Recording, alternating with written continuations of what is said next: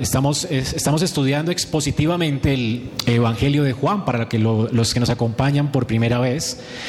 Siempre escogemos estudiar la escritura y predicar acerca de la Biblia libro por libro.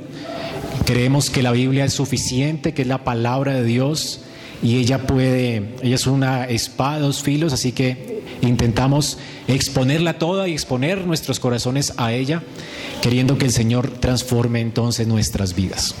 Así que hemos estado hablando acerca del Evangelio de Juan. Juan es, fue un apóstol de Jesucristo, él ha estado dando testimonio acerca de quién es Jesús. Y la intención de Juan es que la gente pueda creer en Jesús y poner su confianza solamente en Él, de manera que puedan tener vida en su nombre. Lo mismo es entonces que para el apóstol Juan es importante predicar de Cristo y, anunciar a Cristo porque entendemos que no hay salvación aparte de Cristo. Si las personas no creen en Jesús, para ellas no hay salvación y van a ir realmente a la condenación eterna o al infierno eterno. Todos nosotros hemos pecado, todos nosotros hemos quebrantado la ley de Dios, todos nosotros hemos ofendido a Dios y merecemos realmente morir bajo el juicio de Dios y merecemos el infierno. Sin embargo, Dios nos proveyó a Cristo para que todo aquel que en él crea no se pierda, mas tenga vida eterna.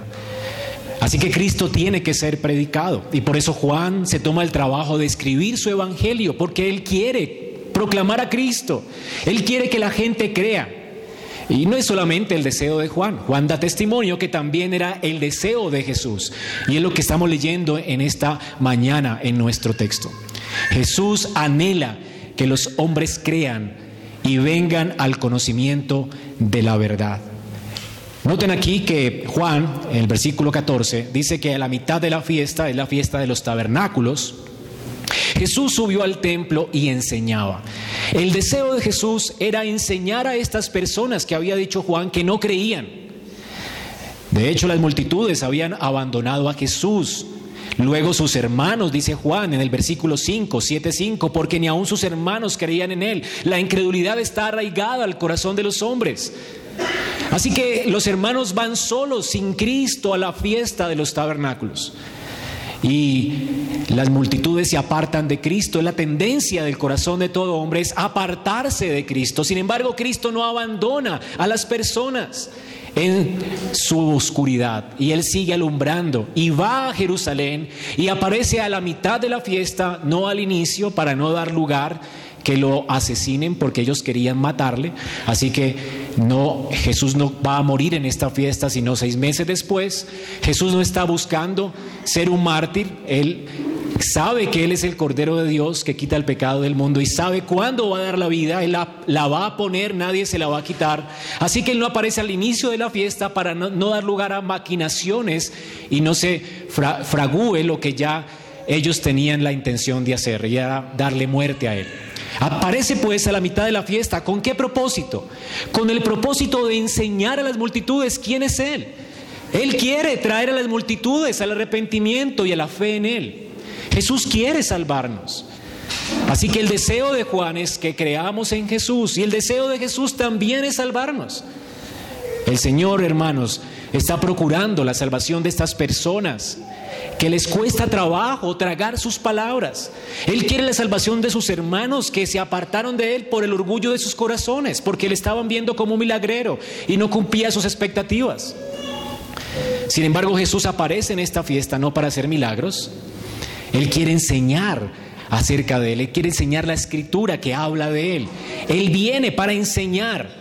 Ahora, Juan no nos dice aquí que enseñó Jesús en la fiesta. Dice que enseñaba, pero sabemos que enseñaba porque desde un comienzo el Señor dice que Él fue de ciudad en ciudad proclamando qué cosa? El Evangelio, las buenas nuevas del reino. ¿Cuáles son las buenas nuevas del reino? Podemos inferir qué es lo que Jesús está predicando, porque de eso predicaba Él. Él anunciaba acerca de cómo el hombre cayó en pecado, Anunciaba cómo es que el hombre acarrió por causa de su maldad. Para todos los hombres en Adán, todos nosotros nos desviamos, todos nos hicimos inútiles, todos nos hicimos enemigos de Dios. Sin embargo, Dios hizo un plan. y lo reveló en Génesis 3.15, de que un día enviaría a la simiente. Y él seguramente estaba hablando de él como la simiente prometida. Y Dios luego le dio a Israel fiestas para que anticiparan quién era Él. Él es el cumplimiento de la Pascua, Él es el redentor del pueblo, Él es el que vino a morir por los pecados de su pueblo. Él es el segundo Adán que vino a obedecer perfectamente la ley por su pueblo y a morir en una cruz por nuestros pecados. Ninguno aquí es obediente, Cristo fue perfectamente obediente, todos merecemos la condenación y la ira de Dios y Jesucristo fue a la cruz y murió bajo la condenación y la ira de Dios para que todo aquel que crea en Él no se pierda, mas tenga vida eterna. Esto es lo que Jesús está proclamando, el Evangelio. El Evangelio de la gracia, la salvación pues es por gracia, es por medio de la fe, no por obras, no es portándote bien que tú obtienes la salvación, es confiando en Cristo, confiando en su perfecta obediencia y confiando en su sacrificio en la cruz por tus pecados.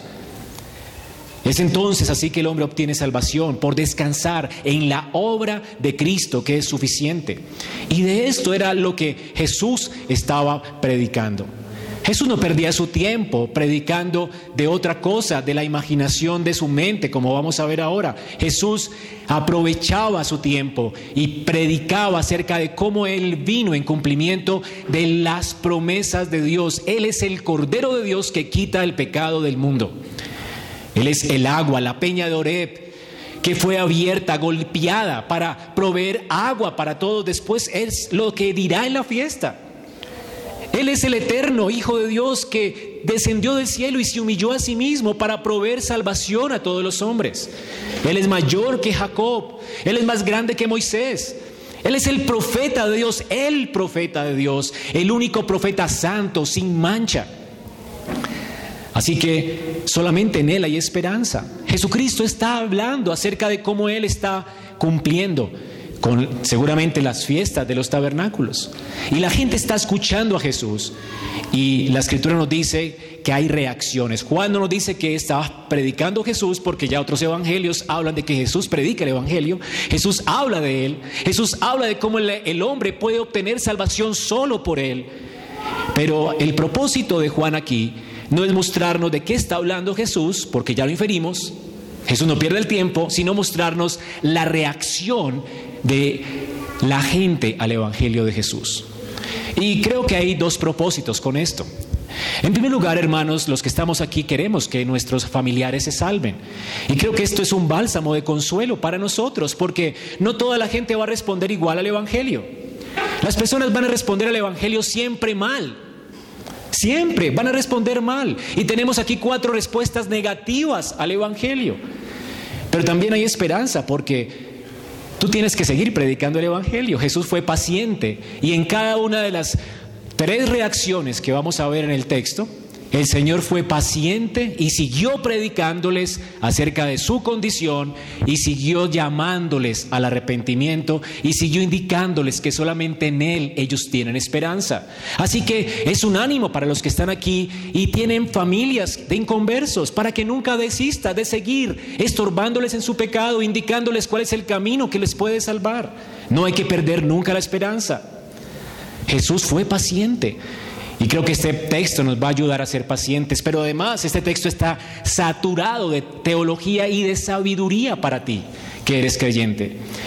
Y si tú no conoces a Dios, este texto te va a permitir evaluar correctamente para que tomes una decisión correcta con relación a Cristo y no reacciones de manera negativa al Evangelio, sino que reacciones bien. Jesús, de hecho, en cada reacción negativa, porque siempre reaccionamos negativamente al Evangelio, está queriendo llamar a los hombres al arrepentimiento. Y la intención del texto también es llamar aquí a los incrédulos, incomodar a los incrédulos y llamarlos al arrepentimiento. Como siempre hace la Biblia, la escritura siempre incomoda al incrédulo y consuela al creyente.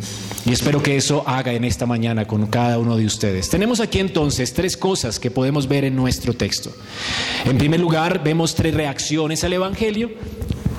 Bueno, en primer lugar no, más bien vemos tres reacciones al Evangelio y la primera, o en primer lugar, los líderes rechazan a Jesús, es la primera reacción. Los líderes reaccionan y rechazan a Jesús. Versículo del 15 al 19. Luego del 20 al 24 tenemos cómo las multitudes menosprecian a Jesús. Entonces los primeros lo rechazan, los otros lo menosprecian. Y luego tenemos a los de Jerusalén en el versículo 25 al 29. Los de Jerusalén están confundidos acerca de Jesús. Varias reacciones, todas negativas, todas conducen al mismo lugar, al infierno. Sin embargo, a cada grupo el Señor tiernamente les corrige. Todos están juzgando mal a Cristo. Todos tienen ideas equivocadas acerca de Él y el Señor tiernamente les corrige, hace como una labor apologética, esperando que la palabra surta efecto en ellos. ¿Y cuál será el efecto? El efecto lo vemos al final del texto en el versículo 30 y 31. Unos, por el efecto de la palabra, se van a endurecer más y lo van a odiar con todo su corazón y otros se van a ablandar y van a creer en Él. Y esto, hermanos, es importante, porque si tú entiendes el Evangelio, o te vas a ir de aquí enojado en esta mañana, o te vas a ablandar y vas a humillarte delante de los pies de Cristo. Pero no hay términos medios. Si hay un buen entendimiento del Evangelio, solamente puede existir enojo y aborrecimiento por Cristo y la religión cristiana, o amor por el Señor y fe en Él. Pero no hay forma de tener términos medios. Y esto es lo que nos dice Pablo en su carta. A unos somos olor de muerte para muerte y a otros olor de vida para vida. Así que hermanos, les invito a aprender del Señor. ¿Cómo es que Él tiernamente está defendiéndose, o más bien defendiendo el Evangelio de sus detractores, y como Él tiernamente espera que sus detractores se arrepientan. Y vemos el fruto de la palabra. Unos creen y otros se endurecen. Siempre tiene este efecto. El corazón del hombre, según la cualidad que tenga, así mismo reacciona a la palabra. Si Dios ha cambiado tu corazón, tú vas a reaccionar a la palabra de una manera positiva. Y si tú no has sido transformado por la gracia de Dios, pues vas a reaccionar y tu corazón se va a endurecer más. Es algo así como funciona el agua eh, que está hirviendo con una papa y un huevo. Hay corazones que parecen un huevo y con el efecto del agua hirviendo, el huevo se endurece, ¿verdad? ¿Y qué hace una papa? Se ablanda. Esto es lo que hace la palabra de Dios en los corazones. Pero la palabra de Dios predicada realmente. Y es lo que Jesús está haciendo en este texto. Con sabiduría, enseñándole a la gente a discernir bien. O te enojas o te arrepientes. Pero aquí no hay términos medios. Viendo pues esto, a manera de introducción, veamos la primera respuesta al Evangelio de los líderes. Los líderes entonces rechazan a Jesús. Vemos aquí que una vez que el Señor terminó de predicar, Juan se centra en las reacciones. ¿Cómo reaccionaron los líderes? Dice que se maravillaban los judíos. Los judíos en el Evangelio de Juan son los líderes de Israel. Cada vez que tú veas en el libro de Juan, eh, judíos, no se está refiriendo al pueblo como tal, sino a los líderes de Israel, a los representantes de Israel. Así que estamos hablando aquí del círculo de los líderes de Israel. ¿Cómo reaccionan ellos? Dice aquí maravillados. La palabra maravillarse aquí no es simplemente eh, asombro, sino más bien una, un asombro con ira. Es decir, con desprecio. Y de hecho, el texto nos dice de qué manera se maravillaron. Noten, se maravillaron diciendo. Cuando encuentras verbos terminados en ando, yendo, Quiere decir que la forma o la manera en cómo se lleva a cabo la acción. Es decir, ¿cómo se maravillaron ellos? La respuesta de ellos a la maravilla que sintieron, a, la, a, eh, que se maravillaron fue esta. ¿Cómo puede este? ¿Cómo puede este? Y noten la singularidad de, su, de sus palabras, de su pregunta. ¿Cómo se sabe este? Despectivamente, ¿verdad? ¿Cómo sabe este letras sin haber estudiado? Ellos están despreciando a Jesucristo, rechazando a Cristo de plano. Noten que ellos no están maravillados por el sermón de Jesús, no están maravillados por el evangelio que han escuchado, están enojados. ¿Cómo puede alguien atreverse a hablar en medio del pueblo que nosotros dirigimos una doctrina que nosotros no aprobamos.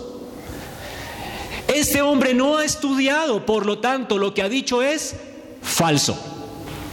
Bueno, es común cuando a alguien, no le, alguien le desagrada el mensaje de alguien o el consejo de alguien, es muy común, creo que es casi eh, normal que suceda esto. En lugar de tú atacar el mensaje con argumentos y decirle a la gente por qué tú piensas que lo que él dijo está mal, lo que naturalmente hace un hombre es dañar la imagen de la persona y querer ridiculizar a la persona con el propósito de hacerle ver a los demás que lo que él ha dicho está mal. ¿Vamos a entender? Así que, y esto es muy natural y de hecho es algo que se conoce como el argumento ad hominem, es decir, el argumento contra el hombre, que es un argumento falso. Esto nunca se tendrá en cuenta en un debate. Cuando hay un debate y la gente más bien va al hombre y no a las ideas, pues es un debate que se pierde. Porque tú no puedes atacar al hombre, sino atacar las ideas. Y a veces eso sucede entre, aún, que, pesar, ¿no? Pero entre los mismos cristianos se atacan unos a otros, como si así ganáramos argumentos. No, nosotros no tenemos que atacar a nadie, sino las ideas. Nuestra batalla es por la verdad, no por la gente. La Biblia dice que nuestra guerra no es contra sangre y carne, sino contra huestes espirituales de maldad, con las ideas que están engañando a las personas. Así que si tú quieres y amas a Dios, vas a querer rescatar a los hombres de sus falsas ideas, vas a atacar sus ideas, no al hombre. Aquí hay sabiduría, ¿verdad? Sabiduría. No se trata de ganar un argumento, se trata de ganar almas. Así que miren la intención de ellos. Ellos no están interesados en ganar almas. ¿En qué están interesados? En ganar oídos. Así que, ¿qué están buscando? ¿La gloria de Dios? No. Están buscando la gloria de ellos. Es decir, ellos quieren manchar la reputación de Cristo precisamente porque el mensaje de Cristo no es conveniente para ellos. Y como no pueden discutir con su mensaje, entonces manchan a la persona. Quieren dañar a la persona. Esto ocurre mucho, ¿no? Cuando alguien quiere hacer su propia voluntad y tú te acercas de repente y le dices, tal vez tú seas soltero y has sido criado en la fe y has leído muchos libros sobre la crianza de los hijos y has leído la escritura y tienes sabiduría para dar un buen consejo y te acercas a un padre que no quiere obedecer a Dios y le dices, oye, ¿sabes cómo corregir a tu hijo? Tú lo puedes hacer así, así. Oye, te callas porque tú no tienes hijos. Es un argumento porque él no quiere obedecer a Dios, por lo tanto no quiere escuchar tu palabra y entonces quiere ofenderte a ti. Así que no tienes que responder con rabia porque ya tú sabes que te está atacando a ti. No tienes que vengarte o algo así, tienes que entender que es la reacción lógica de cualquier pecador que quiere hacer su propia voluntad, que quiere seguir por el camino de su propia imaginación, de lo que él piensa que está bien y es correcto. Es decir, que es un hombre que está bajo la maldición de Dios, está siguiendo a su padre el diablo y que realmente quiere hacer la voluntad de su propio corazón. Así que estas personas lo que quieren es atacar a las gentes. Tú eres joven para entenderme. Estás muy jovencito para entenderme. Que le dijo, esto es normal, porque Pablo le dijo a Timoteo, recuerda que mucha gente va a menospreciar tu ministerio, porque eres joven, porque la gente le gusta. Cada vez que la gente viene y se sienta bajo la palabra, la gente no va a creer, la palabra es linda, no, se van a ofender, la palabra es ofensiva, el Evangelio es ofende, porque el orgullo humano es ofendido por la palabra. Y Pablo le dice a Timoteo, te van a atacar. Ese argumento contra el hombre es normal. Así que Timoteo, que nadie menosprecie tu juventud. Párate firme y sigue anunciando lo que te he proclamado. No importa que seas joven.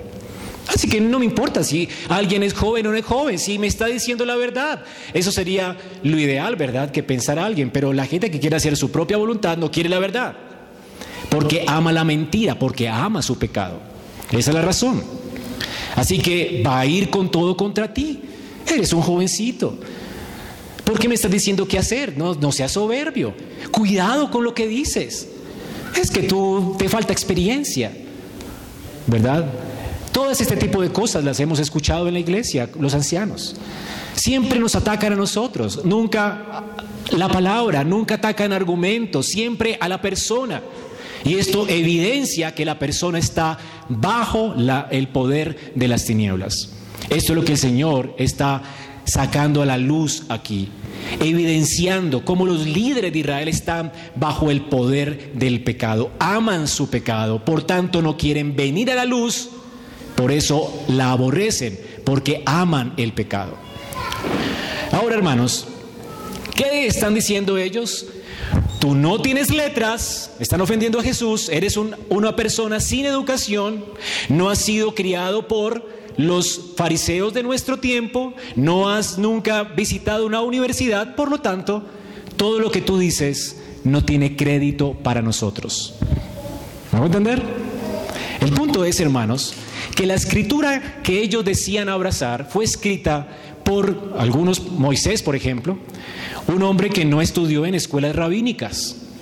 De hecho, sin embargo, todo lo que escribió Moisés sabemos que fue inspirado por quién?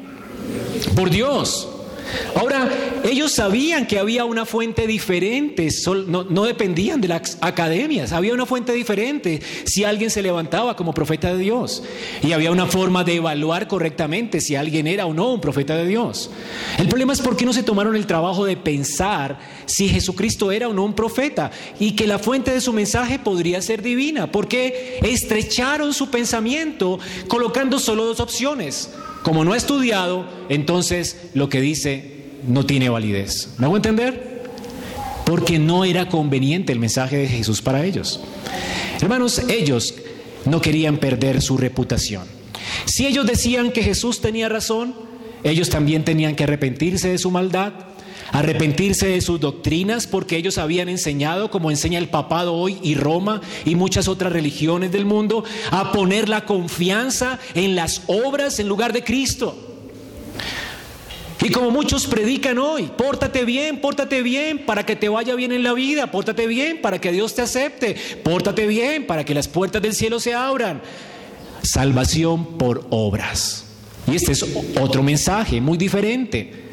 Y Pablo dice que el que predique otro mensaje que sea maldito. Es una persona bajo maldición. Esas personas estaban bajo maldición. Porque estaban predicando una salvación por obras. Sí, citaban la Biblia, pero la citaban mal. Para su propia perdición. Y claro, cuando uno predica una salvación por obras, entonces ¿cómo ven a los demás? Los que están mejor eh, y hacen mejores cosas son más importantes que los que hacen eh, cosas no tan buenas. Entonces comienzan a reñir unos a otros. Yo soy más especial que tú, yo soy más santo que tú, yo soy más eh, bueno que tú. Y comenzamos a gloriarnos en nosotros mismos y a pretender reclamarle a Dios nuestros derechos. Como el fariseo que oraba, Señor, gracias porque yo no soy como fulano de tal, yo soy tan bueno, ¿verdad? Merezco todas tus bendiciones. Eso es mera hipocresía. Esos tipos no eran buenos. El punto aquí es que Jesús está revelando lo que hay en el corazón de ellos. Ahora Jesús no tiene que responder. Sin embargo, Jesús responde pacientemente porque quiere ganar a algunos de ellos. Quiere ganarlos a ellos. Y lo que hace Jesús es realmente impresionante. Él va a intentar mostrarles lo engañoso que es su argumento y él quiere tratar de enseñarles cómo evaluar correctamente cuando alguien es o no un profeta de Dios, de manera que entiendan que Él es un profeta de Dios y que Él es el Salvador de los hombres y pongan su confianza en Él. Jesucristo es bueno. Él quiere convencernos de pecado, de justicia y de juicio por el poder de su palabra y por el poder de su Espíritu Santo. Así que, en primer lugar, Él les hace ver que la fuente del mensaje de Él no es la academia, no son los rabinos, sino que es Dios mismo. Noten lo que dice. Jesús le respondió y dijo, mi doctrina no es mía, sino de aquel que me envió. Jesús está diciendo, ¿ustedes no han considerado otra alternativa? Yo soy un profeta de Dios. Nada de lo que les estoy diciendo ha venido porque yo he pensado mucho acerca de ustedes o acerca de la Biblia. No, no es porque he consultado rabinos, es porque todo lo que dije, todo lo que he dicho es la palabra de Dios, lo recibí de Dios. Así como ellos tenían un profeta como Moisés que hablaba de parte de Dios, ahora tienen a el profeta en medio de ellos, del que habló Moisés que vendría y a quien el Padre había dicho en su bautismo, este es mi Hijo amado, a él oíd. ¿Por qué tenemos que oír a Jesús? Porque Él viene de Dios. No oír a Cristo es rechazar a Dios. No oír lo que dice Cristo acerca de ti es rechazar a Dios, es rechazar su diagnóstico cuando Dios te conoce. No, no, escuchar a Cristo acerca de lo que tú puedes hacer para salvarte es menospreciar a Dios, porque solamente en lo que Cristo dice hay salvación y vida eterna, porque solamente Cristo tiene la verdad. Él dijo, yo soy el camino, la verdad y la vida. Nadie viene al Padre sino por mí. Así que el Señor se está presentando aquí como aquel fiel mensajero de parte de Dios que viene como profeta de Dios. Él pudo haber dicho, es que lo que yo hablo, lo hablo con verdad porque yo soy Dios, pero no dijo esto, ¿verdad? Él se presentó a ellos como humilde. Ahora, Él no está mintiendo, Él es perfecto hombre y perfecto Dios. Y su humanidad y su deidad, y esto es importante, nunca se mezclaron. Aquí le está hablando de su humanidad, jamás Jesús en su humanidad, que le tocó aprender cosas, le tocó ser enseñado, le tocó aprender a, leer, a escribir. Su humanidad era una humanidad como la nuestra. De hecho, era una humanidad como la nuestra, pero santa. Sin embargo, en su santa humanidad, Él nunca pensó por sí mismo. La manera en que evaluaba las cosas siempre fue, el rasero siempre fue la palabra de Dios. Todo lo que él pensaba venía de Dios, todo lo que él decía era filtrado por Dios, todo lo que él decía nunca se le ocurrió algo de la imaginación humana que él tenía. Así que él es el segundo Adán. Adán, antes de la caída, dependía de Dios para conocer su existencia, para saber qué, era lo que él era, cómo debía portarse, qué debía hacer. Antes de caer, Adán necesitó a Dios y su palabra. Así que Cristo necesitaba a Dios y su palabra. Él está presentándose aquí como el hombre perfecto, como el segundo Adán. Sin embargo, Adán un día menospreció la palabra y siguió la inclinación de su corazón. Y se inventó un Dios que no existe. Así que y todos nosotros hemos hecho lo mismo que Adán. Jesucristo pues vino a redimirnos como el segundo Adán, este hombre perfecto en quien no hay engaño. Él no hizo caso a su corazón, no hizo caso a Satanás, no quería hacer nunca su voluntad, sino la voluntad del que le envió. Él es un hombre perfecto. Cristo es perfecto hombre, verdadero hombre. Y es lo que le está diciendo aquí. Ustedes deben atender mis palabras. De hecho, descansar en mí, porque yo soy el segundo Adán en quien no hay engaño.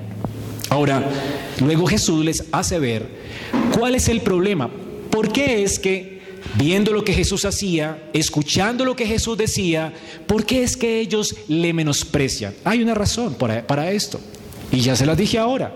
La razón es que el hombre ama el pecado, no quiere obedecer a Dios. Dice aquí la palabra de Dios, el que quiera hacer la voluntad de Dios conocerá si la doctrina es de Dios o si yo hablo por mi propia cuenta. ¿Cómo conoces tú? Es decir, ¿cómo tú puedes conocer la palabra de Cristo? ¿Cómo puedes ser iluminado por Cristo? Solamente si deseas hacer la voluntad de Dios. ¿Saben por qué hay mucha gente que sigue igual en su vida cristiana y no entiende la palabra? No es porque no la entienda. Porque es que tú puedes, no puedes sostener, alguien puede llevar 10 años en esta iglesia y tú no puedes sostener una conversación espiritual con esa persona. ¿Por qué? No es por falta de pan, no es por falta de que no se le explique la palabra, es que no quiere, porque quiere seguir sus propios caminos, es un rebelde. Es alguien que aborrece a Dios, esa es la, la única idea. Porque si alguien quiere a Dios, ama a Dios, Quiere saber qué dice en su palabra para arrepentirse, para obedecerla. Está buscando la Biblia, está buscando tomar apuntes en el sermón para saber cómo puede poner esto por obra. Así que eso también revela lo que muchas personas no quieren aceptar muchas veces y se engañan pensando que son cristianos porque vienen a una iglesia.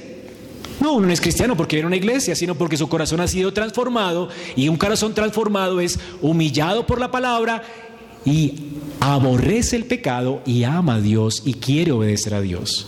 Y en la medida en que esa persona quiere obedecer a Dios, él va a tener más luz y se va a convertir en un mejor teólogo cada vez. ¿Por qué es que yo no puedo entender eso? Que eh, los pastores entienden y esos teólogos entienden por la dureza de tu corazón, porque odias a Dios. Esa es la razón. Tú necesitas un corazón nuevo. Normal es que si tú, eh, si, si tú vas y colocas una matica y le das abono y le colocas abono, lo normal es que esa mata crezca. El problema no es del abono. ¿El problema cuál es? De la semilla. Tal vez esa mata no ha sido convertida. El problema siempre es del corazón. ¿Recuerdan la parábola de los terrenos? El terreno no tenía la culpa. Perdón, la semilla no tenía la culpa, la semilla fue sembrada en cada terreno. ¿Quién tenía la culpa? ¿De quién era la culpa? Del terreno. Algunos estaban duros, otros eran como piedras. Porque cada uno quiere su gloria, quiere hacer su propia voluntad. ¿Me hago entender? Hermanos, nadie que quiera hacer la voluntad de Dios saldrá o seguirá en oscuridad a Él se le dará más y más y más. Y la Biblia dice que su vida será como la luz de la aurora que va en aumento. ¿Sabes por qué la gente apostata de la fe y por qué no está contenta con ninguna iglesia? Porque no quiere obedecer, ese es el problema. Está corriendo de aquí para acá a ver qué enseñanza se acomoda a su estilo de vida, a sus ideas de lo que es Dios. Porque él no quiere al Dios de la Biblia, él no quiere al Dios del Evangelio. Hermanos, esta es la razón por la cual los hombres no se arrepienten, porque aman su pecado, quieren servir a su pecado y no a Dios. Jesús entonces, además de eso, les enseña cómo responder adecuadamente al Evangelio. Entonces, si tú quieres asegurarte de responder adecuadamente al Evangelio, el Señor está aquí enseñando que primero tienes que asegurarte de tener una disposición correcta hacia la palabra. ¿Cuál es esa disposición? La pregunta del millón es, no si eres salvo o no eres salvo. Si eres salvo, la pregunta es, ¿quiero obedecer a Dios? ¿He caído bajo el peso de mi pecado? Mi pecado me ha quebrantado al punto de que lo odio y quiero realmente conocer a Dios, quiero que Él sea mi pastor, que me dirija. Porque si tú quieres obedecer a Dios, quieres que Cristo sea tu maestro. ¿Me entiendes? Entonces, esa es la cuestión. No vengas a preguntarte, ¿será que soy un salvo? La pregunta realmente es, ¿deseo obedecer a Dios? Esa es la pregunta real. Porque si deseas obedecer a Dios, eres salvo. Tiene salvación y vida eterna. Nadie que desea eh, obedecer a Dios lo puede hacer sin que Dios no haya obrado en su corazón una vida nueva. ¿Entienden? ¿Cuál es el fruto de la salvación? La obediencia. Por eso es que Santiago dice, la fe sin obras es muerta. O que la fe se conoce porque la gente quiere obedecer a Dios. Porque tu vida cada día se está apartando más y más del pecado y se está acercando más y más a Dios y a su conocimiento. Creces en estatura, haces discípulos, puedes conversar con otros en la medida en que vas ejercitándote en la fe de las maravillas de Dios y te gozas en ellas. Y puedes decir como el salmista, tu ley es mi delicia, Señor. ¿Ves entonces lo que el Señor está diciendo aquí? Tienes que preguntarte si tienes la adecuada inclinación en tu corazón. Así que hay tres cosas que son inseparables en la vida cristiana. La palabra de Dios, el espíritu que obra por la palabra predicada en el corazón de los hombres y el deseo de hacer la voluntad de Dios como fruto de lo que el Espíritu Santo obra en nosotros. Y esto es inseparable. Nadie puede decir que ha sido salvado por Cristo, regenerado, que Dios le ha dado un nuevo corazón si esa persona no está queriendo crecer en el conocimiento de Dios porque quiere obedecer a Dios. Eso es imposible, imposible. Alguien puede decir, no, yo soy, salvo, yo soy salvo por gracia y lleva 15, 20 años y no conoce a Dios y no ama a sus hermanos. Se está engañando. ¿Entiendes a qué? Como el pecado le está engañando, él quiere hacer lo que le da la gana. Él no quiere conocer a Dios y sus normas, Él quiere vivir su vida como Él quiere. Ese es el punto. Y el punto es que está todavía en sus pecados y va rumbo al infierno. Por sus frutos los conoceráis, dice la palabra de Dios. Si alguien quiere saber pues si Dios realmente ha quebrantado su corazón, tiene que preguntarse si realmente desea hacer la voluntad de Dios. Si ha entendido que es un pecador, si ha entendido que su corazón es necio y si ha entendido que necesita un Salvador y un pastor para su alma. ¿Lo has entendido? ¿Tú lo has entendido? ¿Has entendido cuán necio es tu corazón? ¿Has entendido que todas las decisiones que has tomado en tu vida son necias? ¿Que todo lo que tú eres está dañado por el pecado? ¿Has entendido eso? ¿Que eres inútil? ¿Y que necesitas un salvador para tu alma? Alguien que obedezca por ti y muera por ti. Y un pastor para tu alma porque todo lo que has hecho ha ofendido a Dios. ¿Entiendes eso? Entonces eres salvo. Dale gracias a Dios porque ha cambiado tu corazón. Si no es así, no hay salvación en ti y te estás engañando. ¿No crees que estas personas eran muy religiosas? Eran conocedoras de la ley de Moisés. Y sin embargo, sus corazones estaban muertos en sus delitos y pecados. Así que estas tres cosas son inseparables, siempre van juntas y una cosa incrementa la otra. A ver si me hago entender. En la medida en que tú deseas a Dios, y obedecerlo, Dios te está dando más revelación y en la medida en que Dios te va dando más revelación, tú vas eh, sintiendo más gozo por Dios, más amor por Dios y así entonces y más entendimiento de su palabra. Y eso es, una cosa corresponde con la otra. ¿Se acuerdan de Abraham? Dios se encontró con Abraham. Abraham era un tipo astrólogo, ¿verdad?, que adoraba a dioses falsos. Y se lo encontró en Ur de los Caldeos, era un pagano. Y Dios llama a Abraham. Le dice Abraham, yo quiero tener misericordia de ti, quiero entrar en pacto contigo. Quiero que entiendas que yo quiero dar a alguien por ti, a mi hijo por ti. Es decir, él está recordándole las promesas de Génesis 3.15. Abraham, en mi simiente, en tu simiente serán benditas las naciones de la tierra. Y Dios le promete a Abraham que lo va a bendecir por causa de su simiente. Y esto te corresponde a Génesis 3.15, ¿verdad? Es por la simiente que vendría de Abraham, que Abraham iba a ser salvo, iba a ser agradable delante de Dios. Y ahora Dios le invita, ahora Abraham, anda delante de mí, yo te he perdonado de tu idolatría. Ahora me imagino a Abraham apenado, lleno de vergüenza por haber creado dioses falsos en su mente, por haber idolatrado otra cosa, confiado en la, en la penca de sábila, en la virgen de no sé qué. Él, ah, él apenado porque el Dios real se le apareció. Alumbró su entendimiento. Qué pena, qué vergüenza. Yo iba rumbo a la destrucción y el único Dios verdadero se me aparece y me dice, voy a limpiar tu maldad y tu pecado por causa de que una de tu simiente va a morir por ti. Y además, voy a hacer contigo pacto eterno. Y serás mi pueblo. Y tú serás de bendición. Yo, qué vergüenza, ¿verdad? ¿Qué es lo que quiere ser Abraham ahora? Agradecido, él quiere derramar su corazón a Dios. Así que Dios le dice a Abraham, tienes que salir de aquí, de tu tierra y de tu comodidad de tu parentela a la tierra que yo te mostraré. ¿Y qué hace Abraham? Obedece.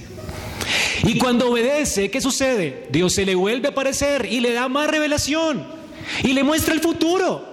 Abraham, mira lo que va a pasar con tus hijos. Tú vas a tener un hijo, tu hijo va a tener una descendencia y tu descendencia morará en tierra ajena durante 400 años y lo sacaré de allí, lo redimiré y lo sacaré con gran riqueza y serán una nación grande y serán mi pueblo y yo seré su Dios y estaré con ellos para siempre.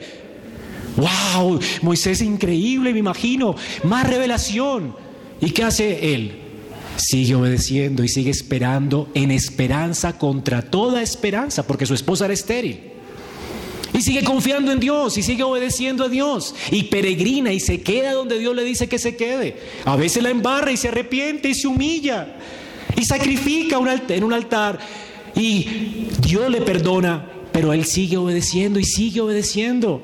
Y al final llega la, peor prueba de la obediencia. Él tiene que sacrificar a su hijo. Lo leímos esta mañana, ¿se acuerdan? Y luego le muestra la más grande revelación de todas. Abraham, el que va a morir, no va a ser uno de tu simiente, va a ser la simiente de Dios, el Hijo de Dios, mi Hijo amado, mi unigénito, lo entregaré por mí, por ti. Y Abraham, dice Jesús, Abraham vio mi día y se gozó. Luego le muestra a Cristo y su gracia y más revelación. Y Abraham ahora entiende que la tierra donde él ha caminado por siglos no es la tierra, la tierra es simplemente una señal de la tierra gloriosa que Cristo ganará para él siendo el segundo Adán. Y, Jesús, y Abraham dice que no tenía la mirada puesta en la tierra, sino en una tierra cuyo arquitecto y constructor es Dios.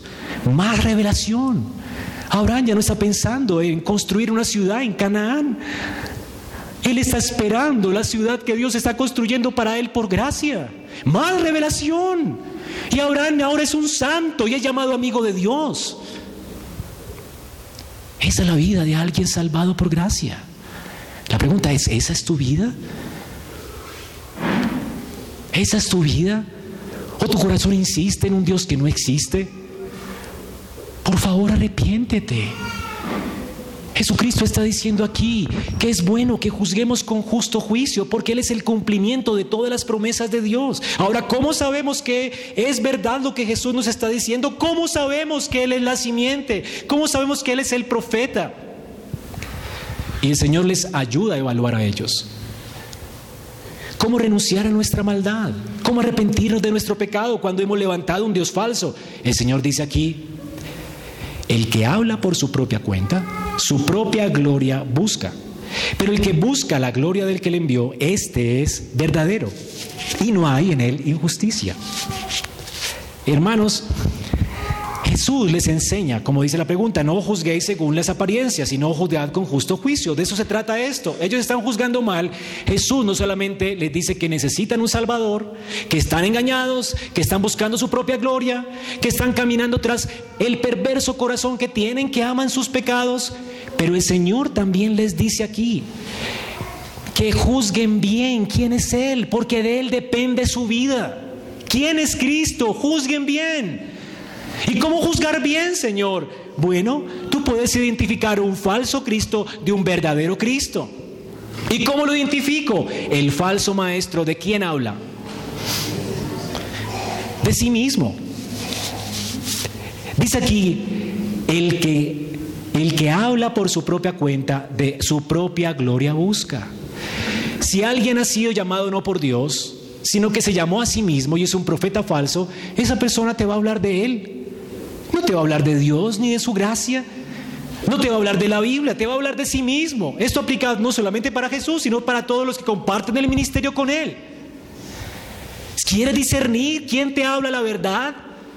El que te habla la verdad no se viene con trabas, no quiere engancharte a ti para que Él llene sus bolsillos. Él no está interesado en Él, sino en tu corazón, en tu salvación.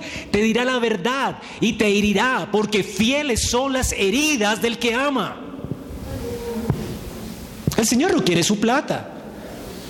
El Señor no quiere que le honren a Él. El Señor está buscando la gloria de Dios y la salvación de ellos. Así que Cristo no se está ensalzando a sí mismo, Él no está buscando su gloria, Él está viviendo para la gloria de Dios. De hecho, por eso estaba allí ese día predicando el Evangelio, a pesar de que quería matarlo.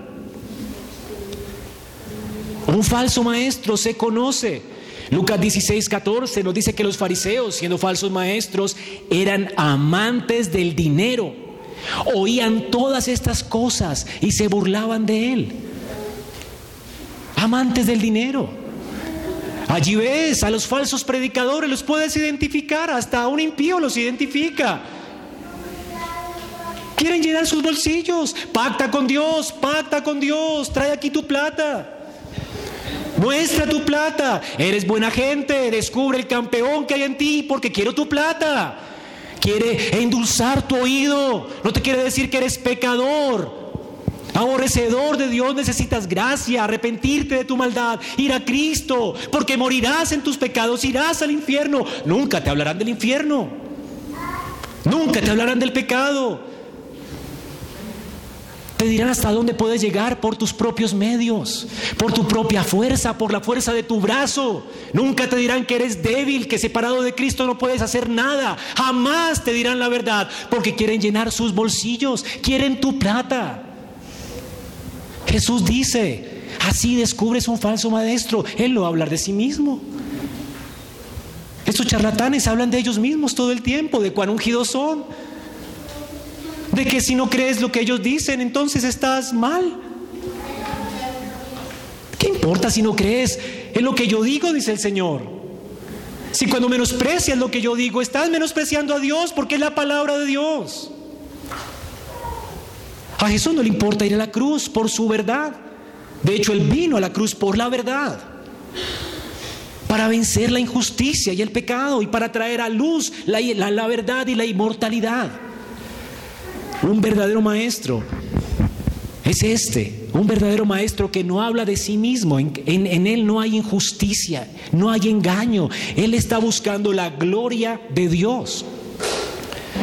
Esto es así como Pablo cuando está regañando a los Gálatas, seguramente los Gálatas estaban ofendidos, porque Juan les habla fuerte.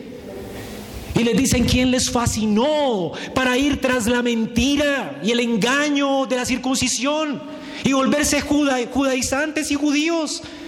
El judeo mesianismo y esa cosa, eso es herejía. No tienen que guardar fiesta, no tienen que guardar nada, no necesitamos un templo, no necesitamos una circuncisión, todo apunta a Cristo. Y muchos se ofendieron. Y Pablo para defender su ministerio dice, ¿saben, iglesia? No importa que me aborrezcan, yo no estoy buscando honra para mí, ni el favor de los hombres. Yo me esfuerzo por agradar a Dios. Porque si todavía tratara de agradar a los hombres, yo no sería siervo de Cristo. Un siervo de Cristo se conoce porque hablará la verdad, aunque se quede sin una persona. Aunque sea un profeta en silencio. Un profeta de Dios no se conoce por sus resultados en la cantidad de gente que le sigue, sino en la cantidad de gente que busca el reino de Dios y su justicia. Gente convertida por el poder de la verdad de Dios. Así que si ellos juzgaran con justo juicio, podrían notar que Cristo está cumpliendo su ministerio sin temor. Él va a ir a la cruz sin temor porque ama a Dios, ama su gloria. Él está más interesado en la salvación de los hombres que en llenar sus bolsillos o en que los hombres le ensalcen a Él.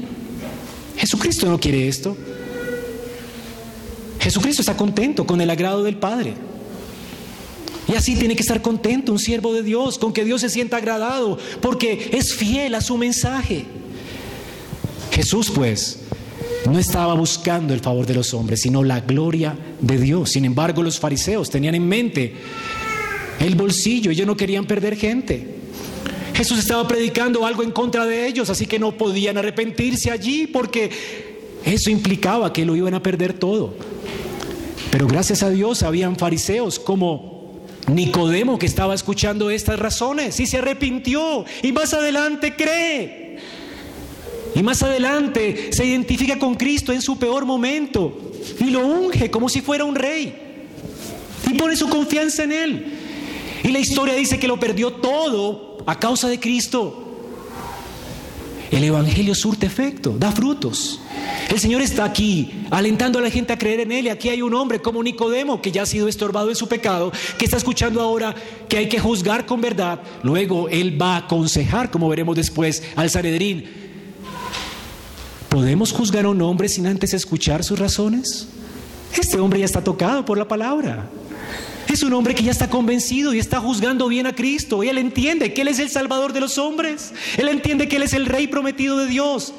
Y cuando Cristo muere, va y lo unge como un rey, como la muerte de un rey. Y está como muchos en Jerusalén que también creyeron esperando su resurrección. Y luego darán su vida por Él sin temor y le proclamarán sin temor porque saben que Dios es real y existe. Dios existe, el juicio existe. Y no hay salvación aparte de Cristo. Hombre, Pon tu confianza en Él. Él está dando razones para que creas. Dios quiera que tus ojos sean abiertos para ver su gloria. No hay un siervo como Cristo. Él no es uno de esos que quieren llenar sus bolsillos. Él vino a servir. Él vino a lavar los pies sucios de su pueblo. Él vino a llevar sobre sí el castigo de nuestros pecados. ¿Qué líder encuentra uno igual a Él? No hay alguien que te ame como Él.